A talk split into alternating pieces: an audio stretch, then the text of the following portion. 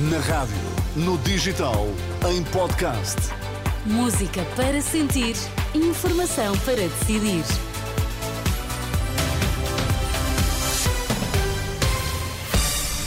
Notícias às três com o Vítor Mesquita. Quais são agora os destaques, Vítor?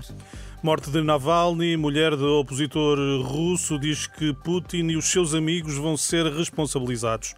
O Ministério Público mantém que existem indícios de crime na investigação à corrupção na Madeira.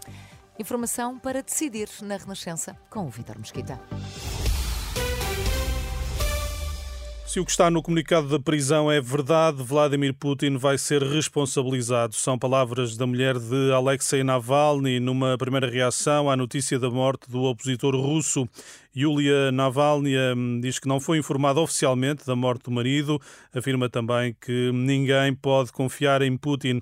A Presidente da Comissão Europeia, Ursula von der Leyen, defende que a morte de Navalny é um lembrete sombrio da natureza do regime russo. O ministro português dos Negócios Estrangeiros, João Gomes Cravinho, defende no X que, ao exercer um poder arbitrário, prendendo em circunstâncias cada vez mais draconianas, Putin é responsável pela morte do opositor. Sucedem-se as reações à morte do advogado e ativista russo que, aos 47 anos, cumpria pena de prisão na Sibéria, segundo os serviços prisionais de Yamal Nenets. Navalny estava a caminhar numa zona da prisão, ter-se-á sentido mal e quase subitamente perdido a consciência. As causas da morte são desconhecidas. Ouvida pela Renascença, a investigadora da Universidade Católica Lívia Franco vê a notícia da morte de Navalny como mais uma evidência da natureza do regime russo, com eleições na Federação Russa em março. Na especialista em relações internacionais, entende que está em causa o exercício de oposição no país. O que está aqui em causa é não há possibilidade neste momento de haver uma de existência de uma oposição séria, verdadeira na, na, na Rússia. E, e, e, portanto, quem quer que seja individualmente que, que, que se, proponha aqui uh, concorrer contra o Presidente, numa lógica de alternância, que aliás, é, que aliás é a lógica característica de qualquer democracia, é rapidamente eliminado. Quer seja do ponto de vista individual, quer seja do ponto de vista, digamos, institucional, não é? Nós sabemos todas as organizações um, existentes uh, na Rússia que fossem vistas pelo Kremlin como uma ameaça são imediatamente proibidas. Análise da investigadora Lívia Franco, está tudo em rr.pt.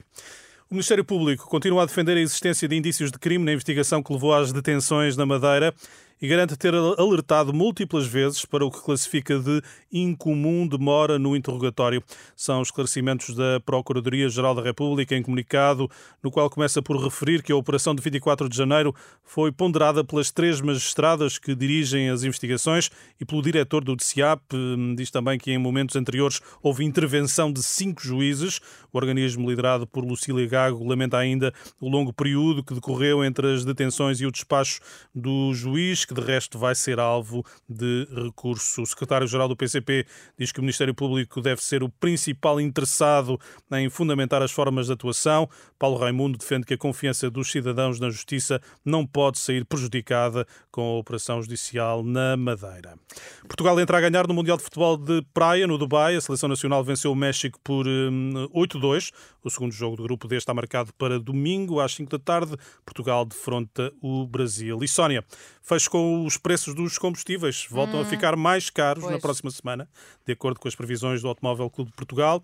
O litro de gasóleo deverá subir 2 cêntimos e meio, o litro de gasolina 3 cêntimos e meio. Ó oh, Vitor, temos que conversar muito a sério sobre isto, porque eu já te disse não gosto deste tipo de notícias. Só isto é informação para decidir. que chatice! Olha, um bom fim de semana, bom fim de semana Vitor, até segunda.